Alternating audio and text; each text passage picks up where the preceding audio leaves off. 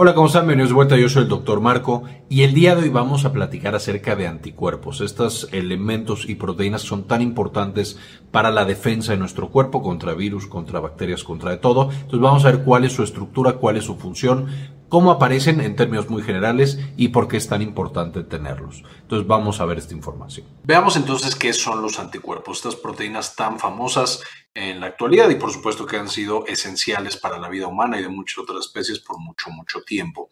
Los anticuerpos también son conocidos como inmunoglobulinas. Entonces, si por ahí encuentran a alguien hablando de inmunoglobulinas, se está refiriendo justamente a estas globulinas del sistema inmune, conocidas como anticuerpos. En términos generales, son básicamente lo mismo. Estas son proteínas complejas producidas por las células B. De las células B todavía no tenemos un video tal cual, pero por supuesto voy a estar subiendo un video de células B en el que vamos a hablar de manera mucho más específica en cómo se forman estos anticuerpos. Aquí lo vamos a ver un poquito más generales. Y específicamente son un tipo de células B especializadas que salen a la sangre una vez que ya tenemos proceso inflamatorio o un proceso infeccioso y se conocen como células plasmáticas. Vamos a tener algunos otros tipos de células B que producen anticuerpos, como las células de memoria, pero bueno, en términos generales, la gran mayoría de anticuerpos que tenemos en el cuerpo van a provenir de las células plasmáticas. Es importante mencionar que de los anticuerpos vamos a tener que una célula B va a generar un anticuerpo y este va a ser específico contra un antígeno. Entonces tenemos células B en el cuerpo que específicamente se van a encargar de combatir a un antígeno. Que un antígeno básicamente es cualquier proteína, principalmente proteínas, aunque hay algunos antígenos no proteicos, eh, que pueden despertar una respuesta inmune y lo podríamos definir o, pensar como partes de una bacteria o partes de un virus o partes de un hongo, algo que nos puede atacar. Entonces, un antígeno podría ser, ahorita que está de moda, la proteína spike del coronavirus. Otro antígeno podría ser el lipopolisacárido, ahí por supuesto no es tal cual una proteína, pero imaginemos que hubiera anticuerpos contra el lipopolisacárido, entonces ese sería un antígeno. Y tenemos también antígenos propios, que estos por supuesto están asociados a las enfermedades autoinmunes. Por ejemplo, si tenemos un antígeno eh, que despierta la célula B y un anticuerpo contra el riñón, ahora tenemos una enfermedad autoinmune contra el riñón.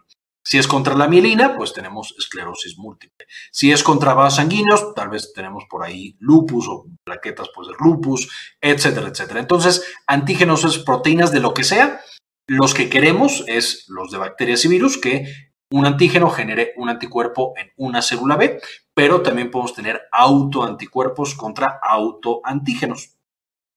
¿Y por qué podemos tener autoantígenos? Básicamente porque estos se generan de manera arbitraria, de manera eh, aleatoria.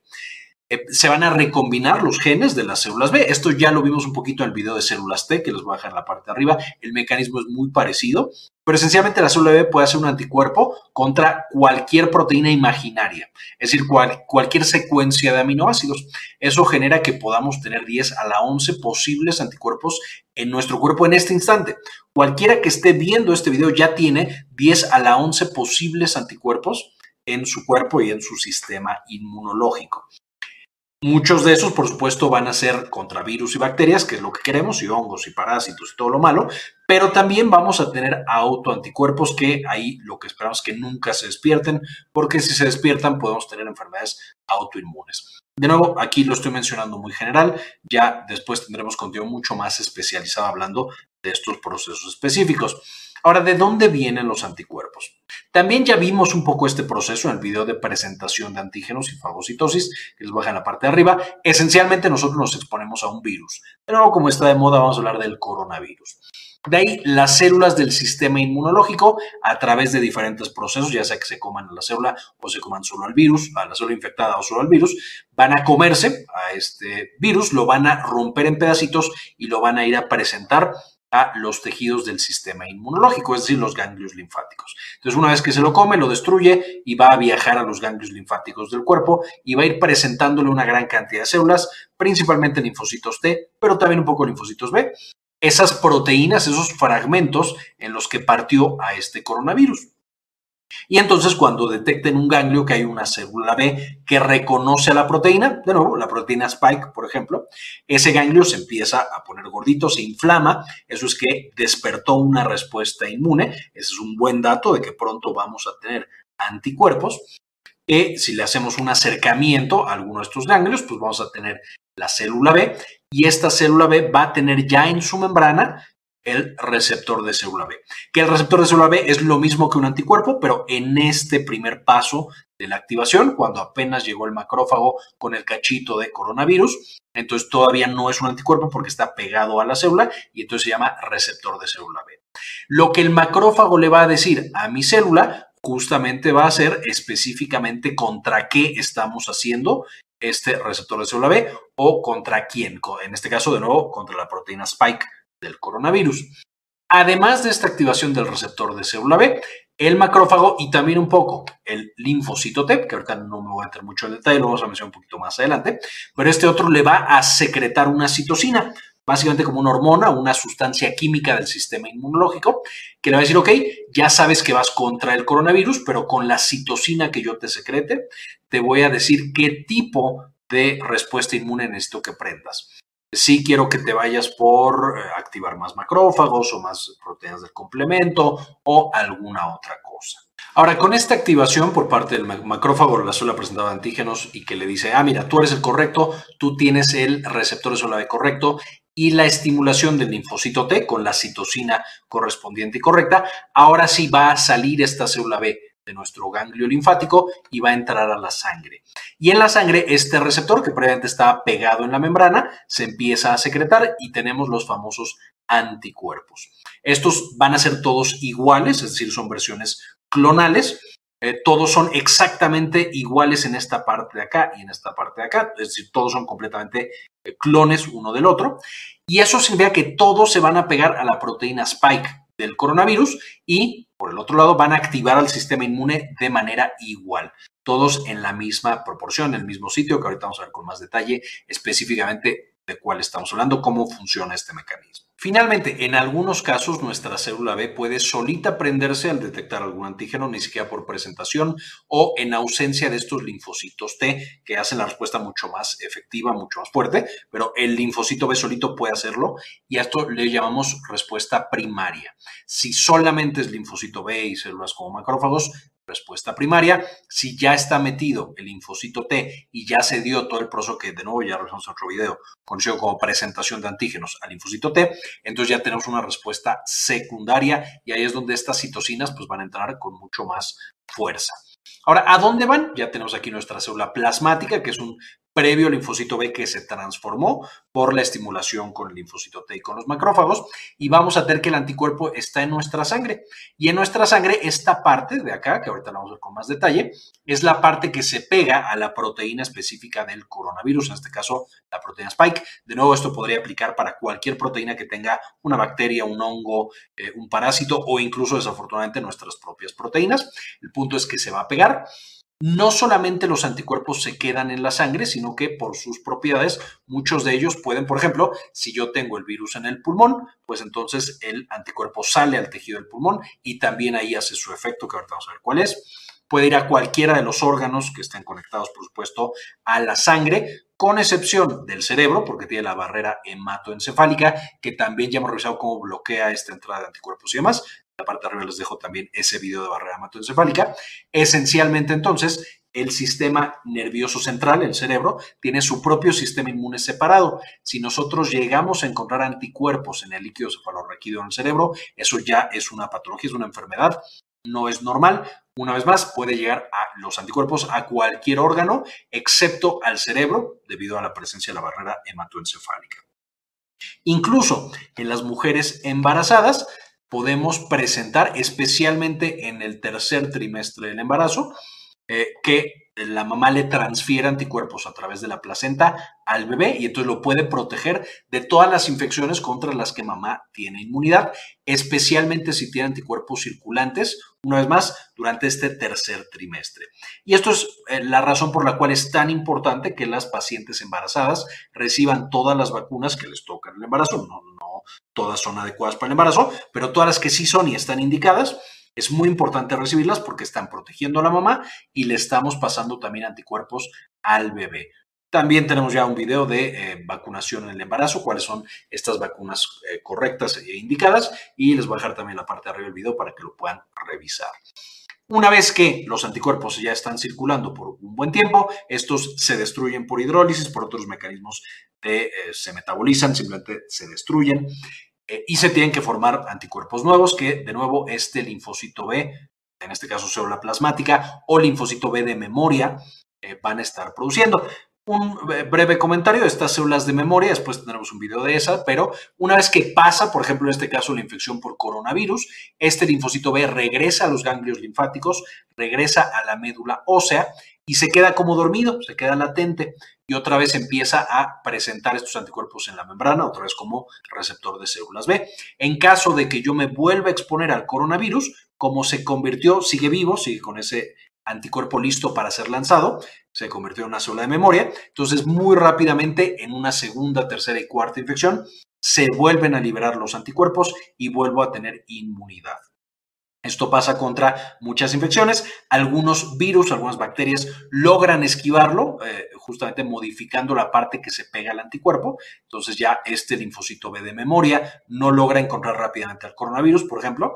Sin embargo, para muchas otras infecciones nos da inmunidad prácticamente el resto de nuestra vida. Cosas como varicela, eh, por supuesto un, tipo de virus herpes, eh, algunos otros virus nos puede dar inmunidad el resto de la vida. Estas células de memoria Ahora, si nosotros le hiciéramos un acercamiento al anticuerpo, veríamos más o menos esto. El anticuerpo es como una Y, como un tenedor. Vamos a tener que hay una cadena pesada, que sería esta larga que tengo en el centro, y esta otra. Como pueden ver, son simétricas las cadenas, entonces tengo cadena pesada 1, cadena pesada 2 y cadenas ligeras, que son estas chiquitas que están colgando, y van a unirse la cadena pesada con la cadena ligera aquí a través de un enlace disulfuro, y también la cadena pesada con la otra cadena pesada a través de enlaces disulfuro. Estos son importantes ya que veamos más adelante anticuerpos monoclonales. Esto justamente se tiene que cortar y entonces tú puedes meterle aquí otro tipo de anticuerpo, de proteína, etcétera, etcétera. Pero para motivos de este video, entonces tenemos las cadenas pesadas, las cadenas ligeras y por supuesto son perfectamente simétricas. Además de dividirlas en cadenas pesadas y cadenas ligeras, también lo podemos dividir en fracción constante y fracción variable.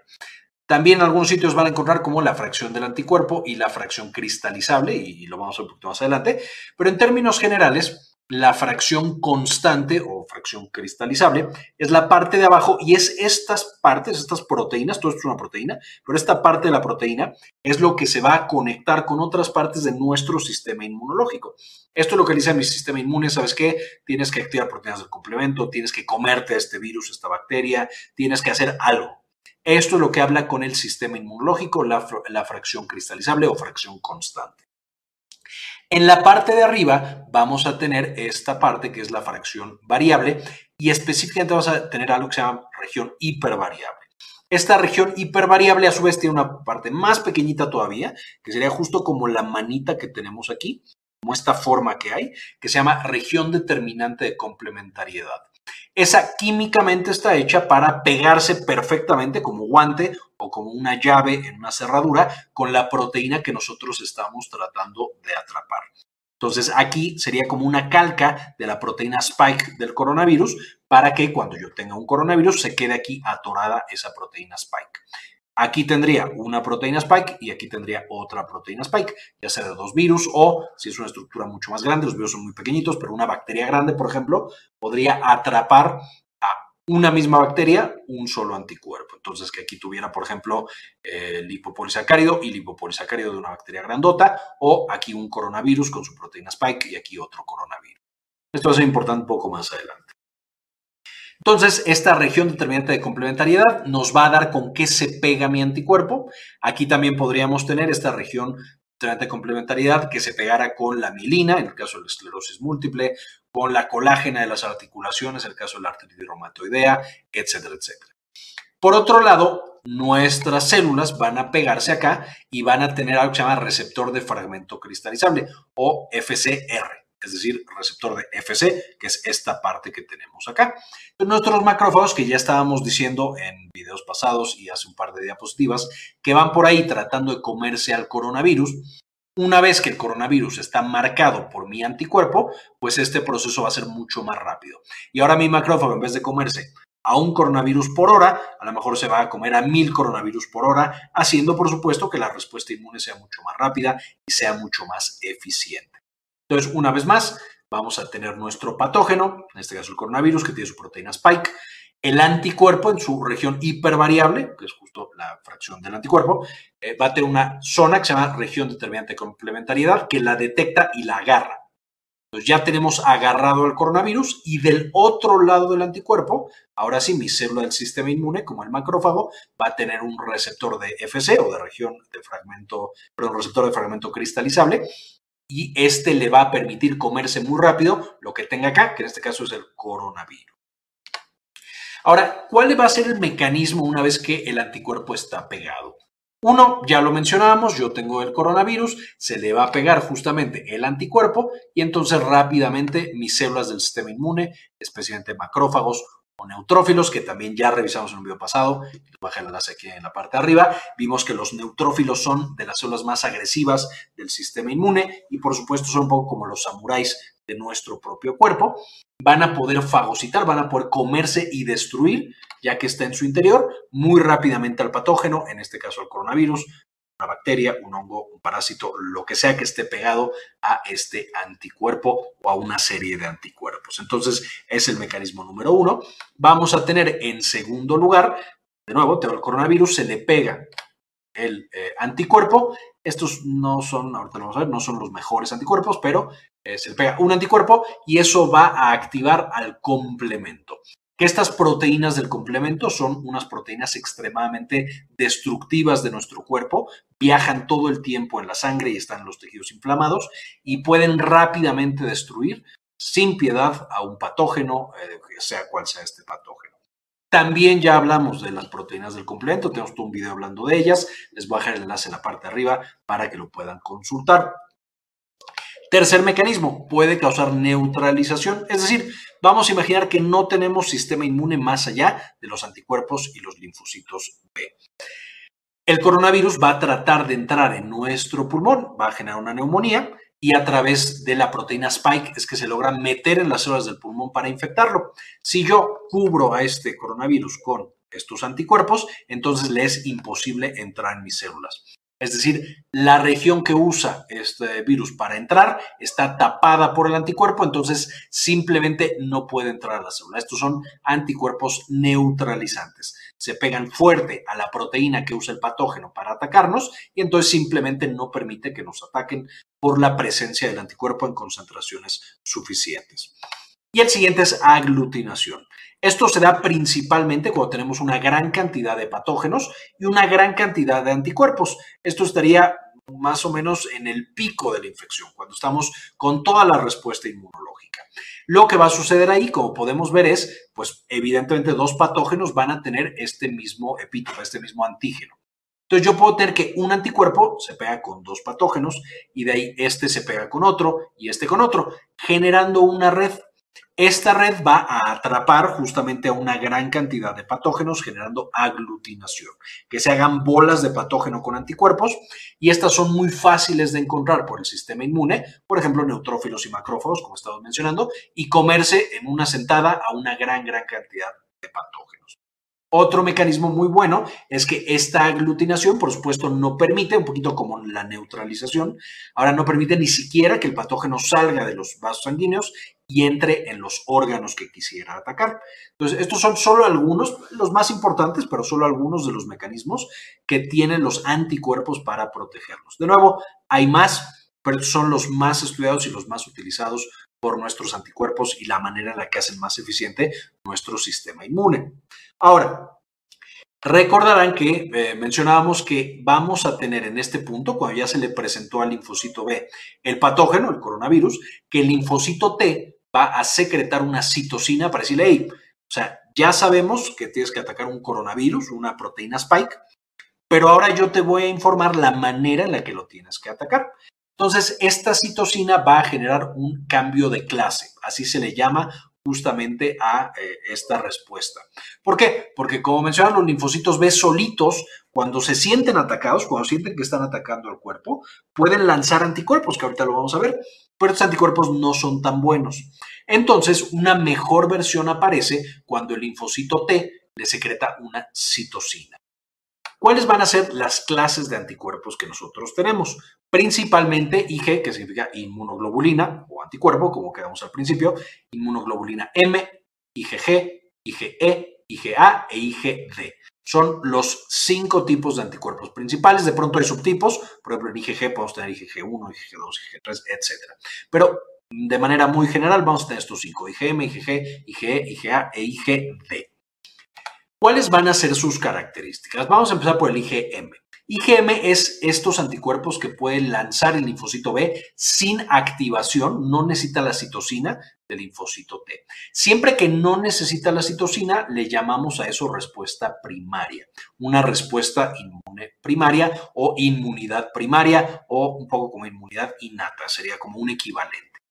Este ser el principal anticuerpo, el IgM, de la respuesta primaria. Cuando el linfocito B se siente atacado, secreta una gran cantidad de IgM que tiene esta forma. Como se pueden dar cuenta, no es un anticuerpo, son cinco anticuerpos.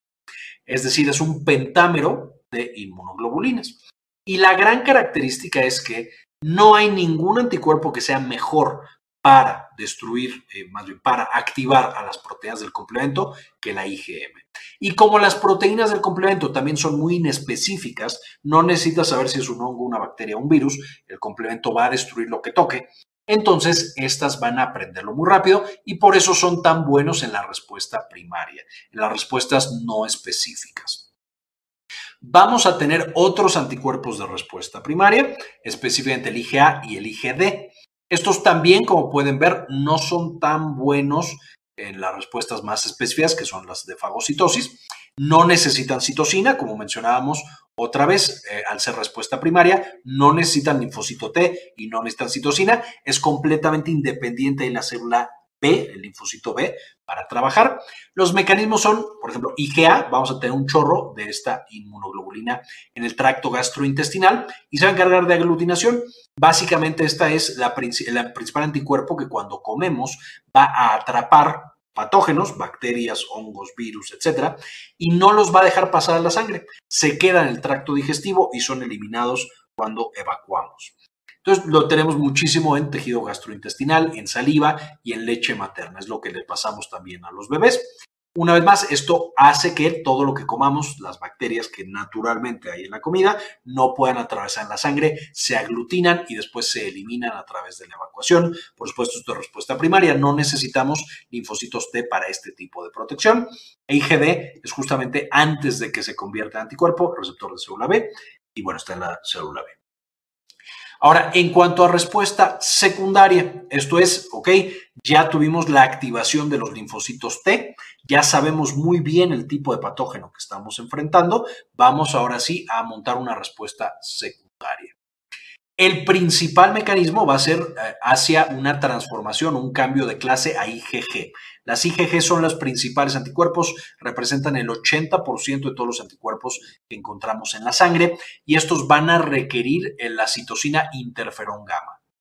Este interferón gamma, secretado por linfocito T, va a llevar a la producción de estos anticuerpos, que son como los anticuerpos clásicos, se va a pegar, por supuesto, al patógeno y va a activar el mecanismo de fagocitosis, que es lo que hablábamos previamente de estas células del sistema inmune que se comen bacterias, virus, hongos y todo lo demás. Y una vez más, son el principal anticuerpo de la respuesta secundaria. Y otra que tenemos, buena, pero que de pronto se asocia más o se vuelve más famosa por enfermedades que por cosas buenas, es el IgE.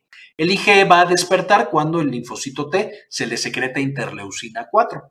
También va a estar encargado de la fagocitosis, pero va a activar células un poco diferentes, mientras acá son neutrófilos, macrófagos y demás. Acá tenemos principalmente mastocitos y, eh, eh, por supuesto, células asociadas con infecciones parasitarias. La IgE está asociada con la presencia de parásitos. Y también, por supuesto, la IgE, la interleucina 4 y todas estas van a estar asociados con la presencia de alergias. Cuando un antígeno, por ejemplo el polen, entra en nuestro cuerpo, es detectado por una IgE, esto activa células como mastocitos, liberan gran cantidad de histamina y entonces tengo, eh, por ejemplo, sinusitis alérgica o tengo asma o tengo dermatitis alérgica, o tengo algún otro tipo de alergia. Entonces, la IG, aunque es muy buena y por supuesto es esencial para protegernos de parásitos, no va a ser tan buena porque es el principal anticuerpo mediador de las alergias. Cualquier tipo de alergia, está metida la IG y por supuesto necesita un linfocito T que le secrete interleucina 4 principalmente. Ahora, esta es una información bastante general de los anticuerpos, del funcionamiento del cambio de clase. Como mencionaba, más adelante tendremos videos más detallados de linfocitos B y de cómo se da ese rearreglo genético para producir tanta variedad de anticuerpos. Espérenlo muy pronto. Antes de terminar este video, por supuesto, quisiera agradecer a algunas de las personas que han sido apoyar al canal con una donación mensual de uno o de dos dólares. Realmente nos apoyan muchísimo a continuar con el objetivo de este canal y a compartir este contenido con todos los demás. Este video quisiera dedicárselo a Gustavo Francioli, Aldo Novelo, David Sosa Mesa, Dr. Fermín Valenzuela, Alejandro Pardo, Yami Pascasio, Palinche Carrascosa, Luis Fernando Zacarías, Rodrigo Álvarez, Sandy Oliva, Javier Mejía, Pablo Antonio, Doctor Mineralín, Enrique Segarra, Jorge C. Beltrán, María Eugenia, Iván del Castillo, Catherine Guerra, Julio César, Diego Aceves, Hermelín Yard González, doctora Susana Vidal, Héctor Lagos, doctora Milis, José Luis Tobar, Guadalupe Guardiola, Mike Angelo, Moni Leigh, Carlos Luis y Cindy Magaña Bobadilla. Muchísimas gracias por el apoyo que nos brindan cada mes. Finalmente, por supuesto, dejarles las referencias de las que saqué la información de este video para que las consulten, las lean y aprendan mucho más. Este video es en parte posible gracias a nuestra tienda en línea Synapsis Store en synapsistore.com, donde ahora, además de encontrar los productos que ya conocían, como nuestros libros originales, por ejemplo, Farmagrafía del Dolor y las presentaciones con las que hacemos los videos para el canal, también van a encontrar algunos servicios como consultoría para tesis, estadística, editorial y de algún otro tipo. Finalmente, dentro de las presentaciones, por supuesto, van a encontrar las de los principales videos que ya conocen. Eh, nuestro libro de farmagrafía del dolor y algunas otras cosas que les podrían interesar. Bien, eso fue todo por el video. Espero les gustara, le entendieran. Con esto terminamos y como siempre, ayúdenos a cambiar el mundo. Comparta la información.